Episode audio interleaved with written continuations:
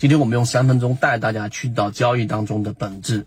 首先，放量上涨跟缩量下跌这句话，你真正的理解应该进入到下一层，就是什么叫做放量？放量就是巨大的分歧，产生巨大分歧的上涨和极小分歧的下跌，这就是放量上涨跟缩量下跌了。这句话大家好好去捋一捋。那明白这句话的本质含义之后，才能去更好的让我们在交易过程当中倾向于更理性。第二点，放量上涨，那产生巨大分歧的上涨，在不同的环境下有不同的理解。我们可以给给大家去做一个分类。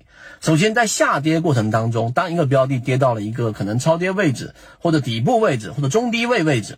它一旦发生放量的上涨，这个时候说明什么？说明原有的一致性，就大家都不看好这个标的，然后大家都是没有什么多大分歧的，这个标的不好，所以持有这个股票的标的的这些散户，要不就是被套。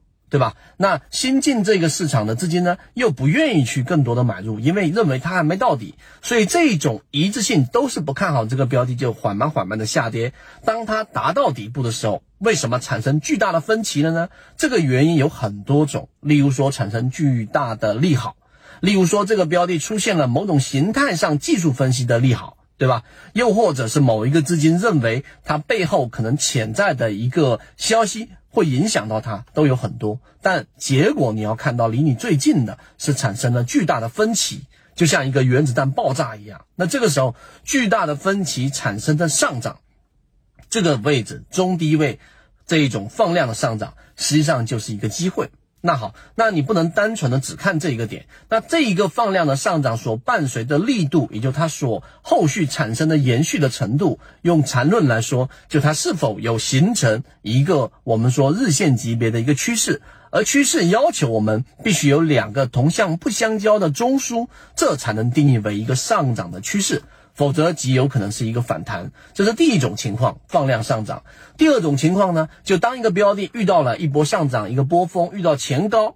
那这个前高就是我们常说的抛压，这个时候放量上涨意味着什么？意味着还是刚才我们所说的产生了巨大的分歧。那这个分歧一旦产生，就意味着有大量的资金涌入，同时有大量的卖盘在产生。那这个时候卖盘是什么？是前面短线获利的交易者，而买盘是什么？可能是游资或者新增量的资金。但不论是哪一种，这种突破放量突破放量上涨是好的。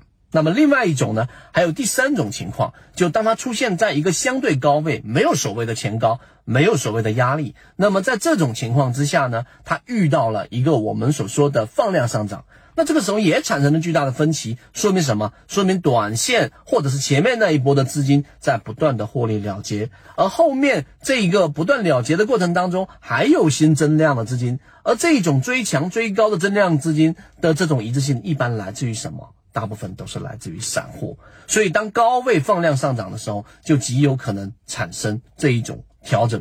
所以我们今天只讲了放量上涨，更多完整版的视频以及我们的所有方法论，我都泽西船长公众平台。